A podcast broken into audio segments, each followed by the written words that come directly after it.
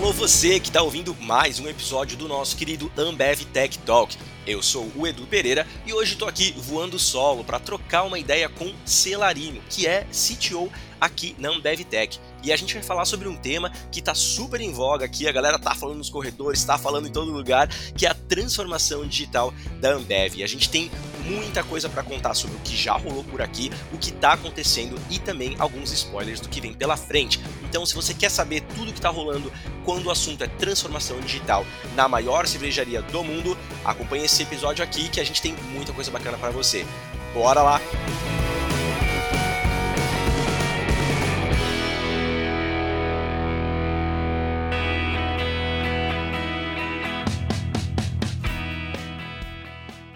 Boa, vamos conhecer então quem é que vai conversar com a gente hoje. Cela, conta pra galera aí quem é você.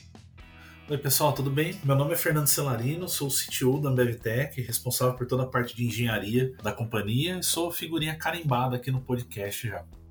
É verdade, a gente brinca que o Cela é quase um dos hosts já aqui, porque está sempre presente. E a gente está trocando essa ideia hoje aqui para falar um pouco sobre transformação digital, né? Esse processo incrível pelo qual a Ambev está passando. E a Ambev Tech, aí, a, a força motriz que sustenta toda essa operação, né?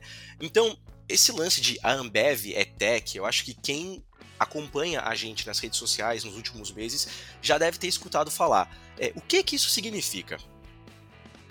É, na prática, sim, é um, é um processo, primeiro de tudo, é um processo de aculturamento né, de mudança de pensamento, de como a gente costumava resolver as coisas no passado de como a gente resolve agora. E aí, se você tiver dificuldade de fazer o paralelo, talvez você possa usar o Spotify. O Spotify é um modelo, por exemplo, de transformação digital, de aculturamento, de coisas diferentes que foram feitas que antes dele existir jamais se pensaria da gente ter um serviço de streaming de música, inclusive é, que não seja pago. E aí tem toda a questão da, da, do modelo de negócio, coisas diferentes, e da Ambev não é muito diferente. A gente acaba utilizando tecnologia para poder colocar a companhia num patamar diferente, né? fazer negócios diferentes, ter visões diferentes, pegar informação que a gente nunca teve acesso é, e outras coisas mais. Boa, então você está falando aí de alguma coisa que tem a ver não só com a empresa, mas também muda lá na ponta final, né, do consumidor, muda comportamento mesmo, né? E aí eu queria te perguntar, é, que diferença que faz para a pessoa que não está envolvida em tecnologia, para o consumidor mesmo dos produtos da Ambev, que diferença faz a Ambev ser tech ou ser mais tech? Para o consumidor final, pode não dar tanta diferença assim perceptível, né? Mas vamos, vamos tentar trazer alguns exemplos mais concretos. Né?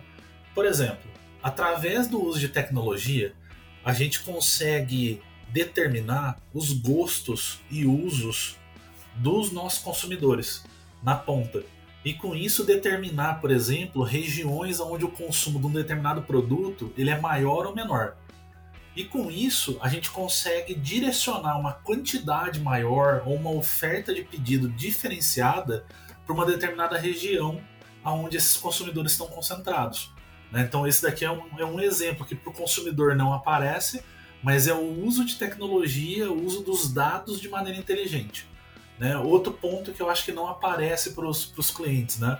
A gente tem uma frota de caminhões imensa, né? Para a gente poder entregar todos os produtos e com rapidez. A gente tem um software, por exemplo, que eu arrisco a te dizer que manualmente fazer esse processo é basicamente impossível de roteirização das rotas de entrega de pedido para os pontos de venda. Então, esse software ele determina, por exemplo, qual é a melhor rota mais eficiente, qual o tipo de produto que eu coloco em cada caminhão.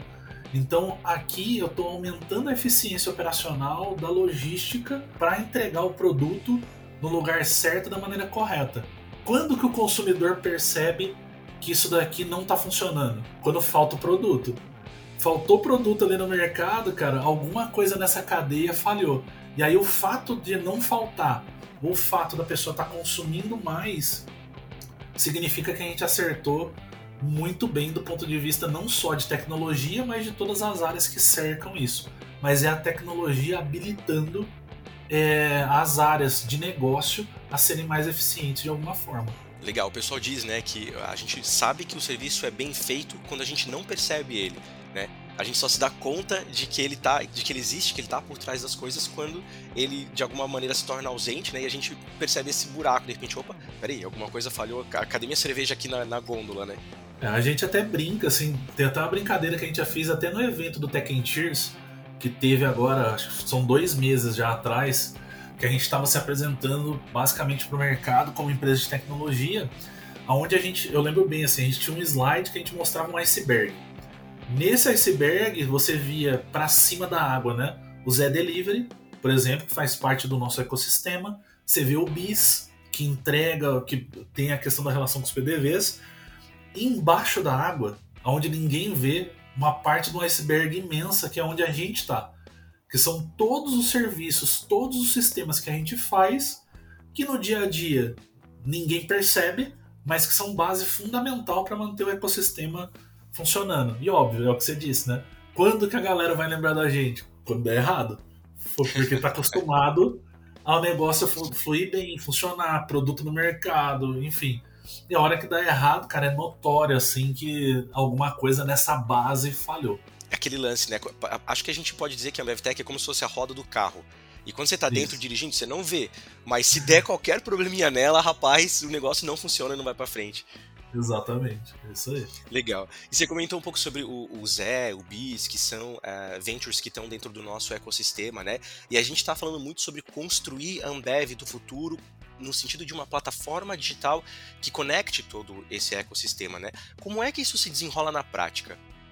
Isso daí, é, pegando o gancho do Tech in Cheers de novo, né? A abertura do evento foi com, com o Jean Gereissati, né? O nosso CEO.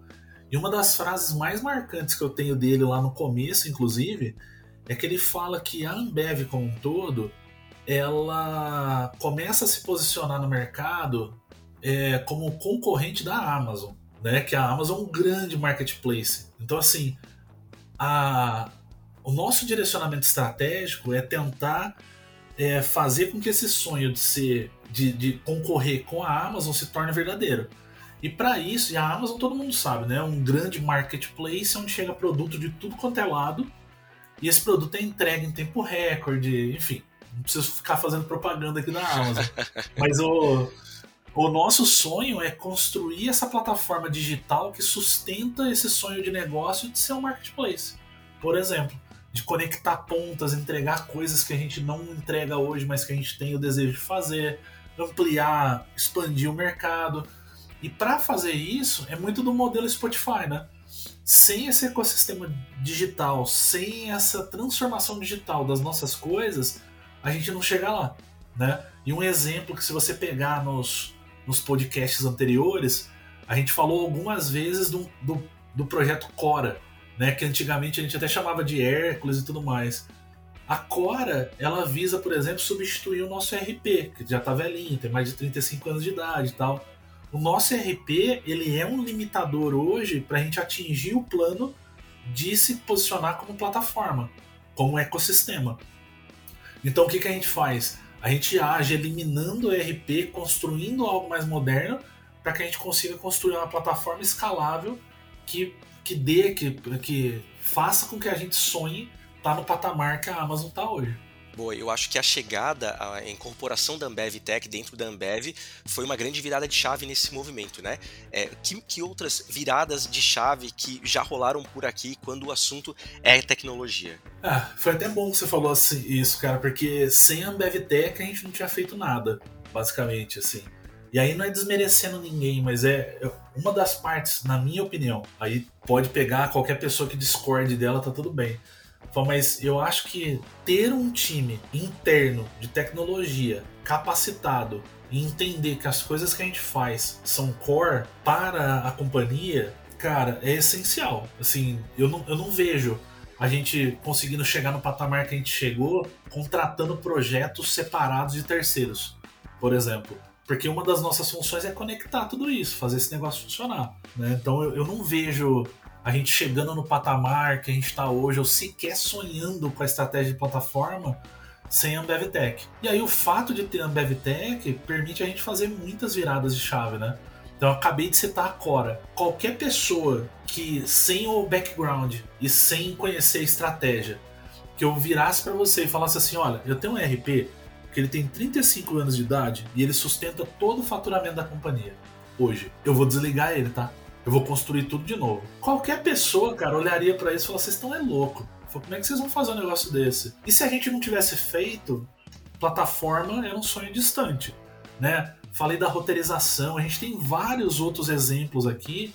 A roteirização, por exemplo, ele é um software que maximiza o nosso potencial de entrega dos produtos, é, utilizando tecnologia que eu acho que tem gente que talvez não tivesse coragem de fazer.